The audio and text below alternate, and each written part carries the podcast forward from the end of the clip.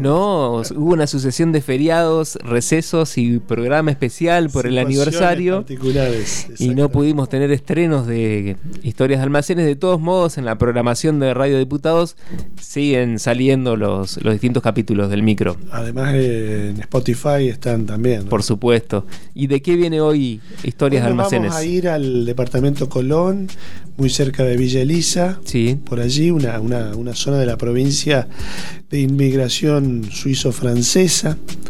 Eh, así como de este lado hubo más de, de rusos del Volga, como le llaman algunos, Ajá. alemanes del Volga, italianos y españoles, predominantemente, ¿no?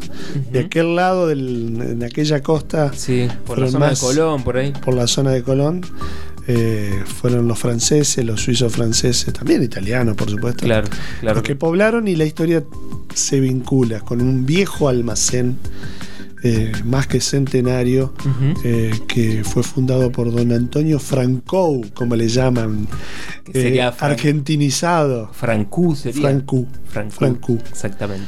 ¿Y se llama entonces el almacén? Almacén Francú, Francú. Muy bien. en Colonia del Carmen, muy cerca de Villa Elisa. Bueno, Emilio, gracias por venir nuevamente No, por favor. y por regalarle a la audiencia estas historias que realmente son imperdibles. Así que vamos a escuchar la de hoy.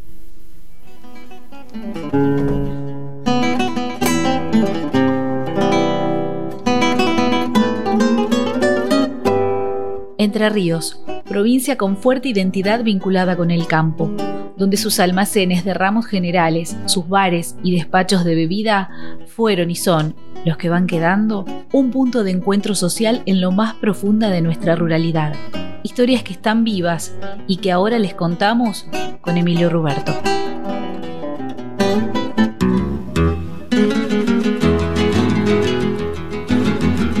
Van quedando pocos lugares que cuenten historias de la vieja provincia eminentemente rural.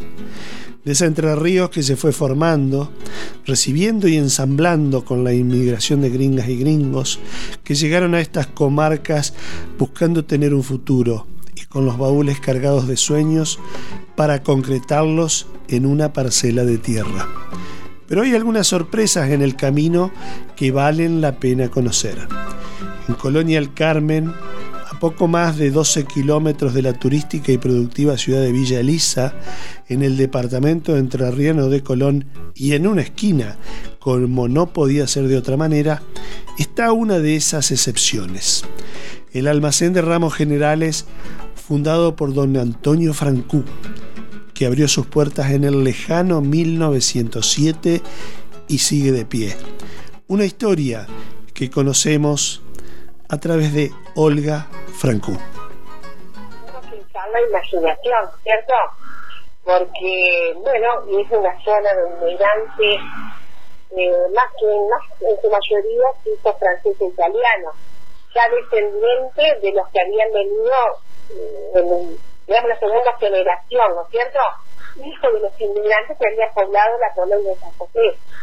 Y como ellos eran familias muy numerosas, necesitaron extenderse, buscar nuevas tierras y hacer nuevas colonias. O sea que esta colonia del Carmen nace en 1887. Bueno, antes que Villelitrán. Se empieza a poblar, eh, bueno, con estos hijos de inmigrantes, y bueno, venían todos con muchas ganas de trabajar, ganas de hacer la América, así que uno se imagina una casa en este momento, una casa en el campo, con gallinas, con vacas, con verduras, con quinta, esas tres hectáreas de quinta, porque si no plantabas la fruta no había para comer fruta, no estaba el reparto que te lo traía a tu casa, entonces había que producir todo y elaborar las conservas, guardar todo. Al almacén, eh, yo lo conocí hace 50 años, pero bueno, era muy pintoresco, por ejemplo, eh, ver los carros, las jardineras, que traían los frutos del país, digamos, a vender, a hacer los precios. Además, las provistas que hacía la, la familia rural era una provista para meses. Claro, la provista acá, acá generalmente cuando yo lo conocí, ya lo hacían por semana. que generalmente era el sábado tarde. Los sábados, todos los días venían a caballo, los chicos que los mandados, los, los, los, los mandados, pero venía por ahí el jefe de familia a traer los huevos, a traer gallinas, a traer pollo, o hasta miel algunas veces, que después acá se mandaba a Buenos Aires, después se despachaba a Buenos Aires. Y ahí, a cambio de los huevos, o de los que ellos entregaban, se llevaban el sentido. El sentido era de todo lo que podía necesitar una familia. De ahí el nombre de ramos generales, ¿no es cierto? Porque bien todo lo que se necesitaba para vivir. Acá nunca hubo carnicería, por ejemplo, estaba enfrente, que era de otro dueño.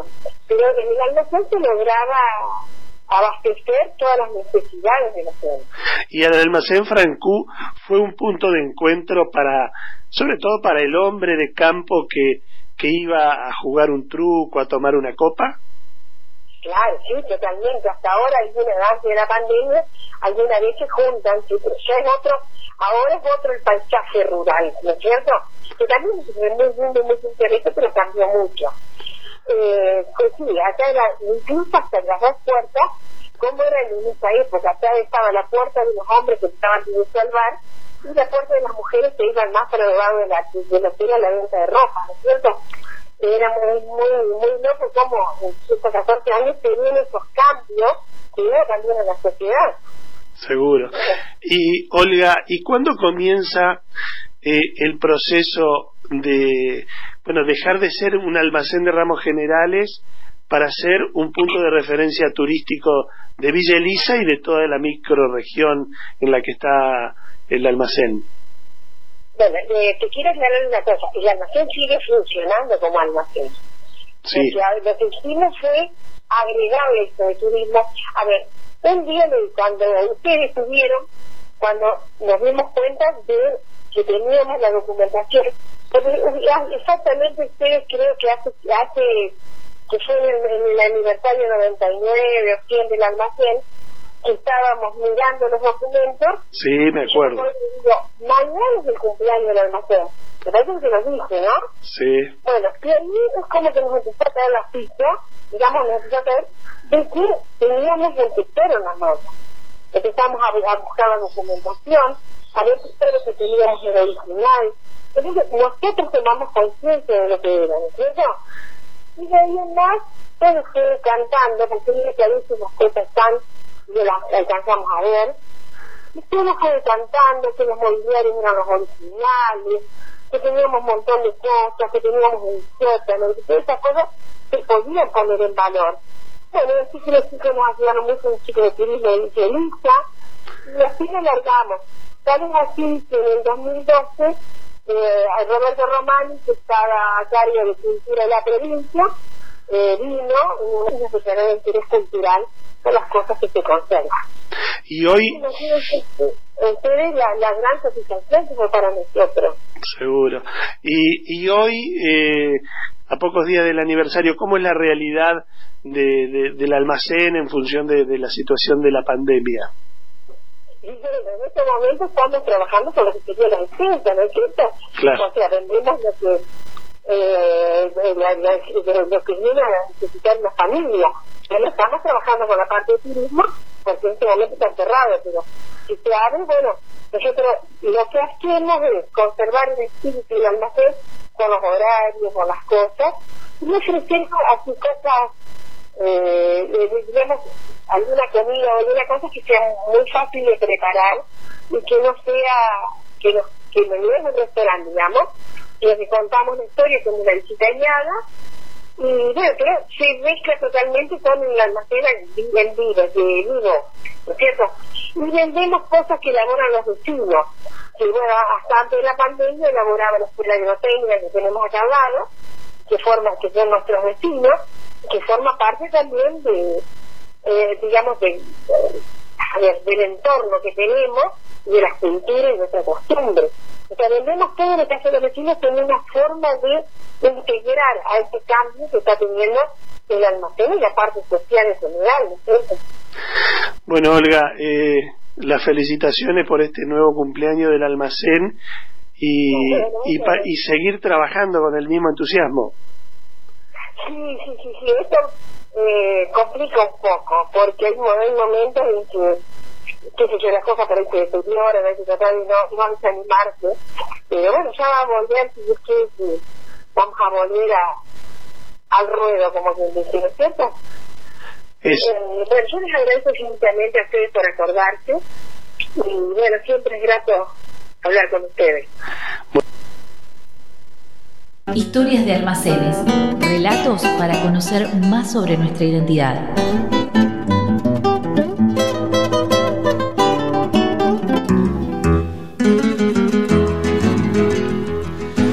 ¿Cómo llegar a este lugar mágico, único en la provincia de Entre Ríos?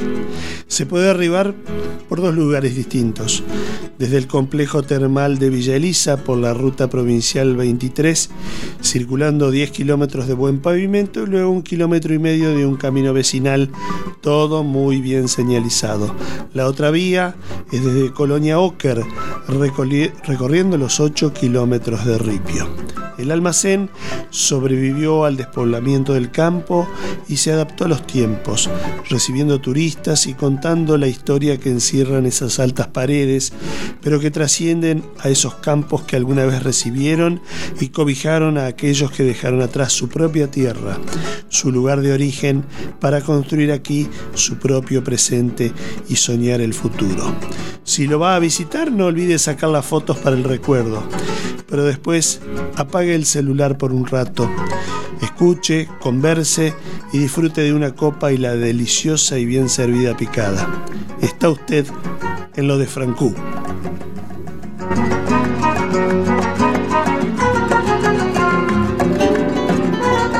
Nos volvemos a encontrar pronto, compartiendo una copa en el mostrador de un viejo almacén de ramos generales, para conocer más nuestras historias de campo con Emilio Ruberto.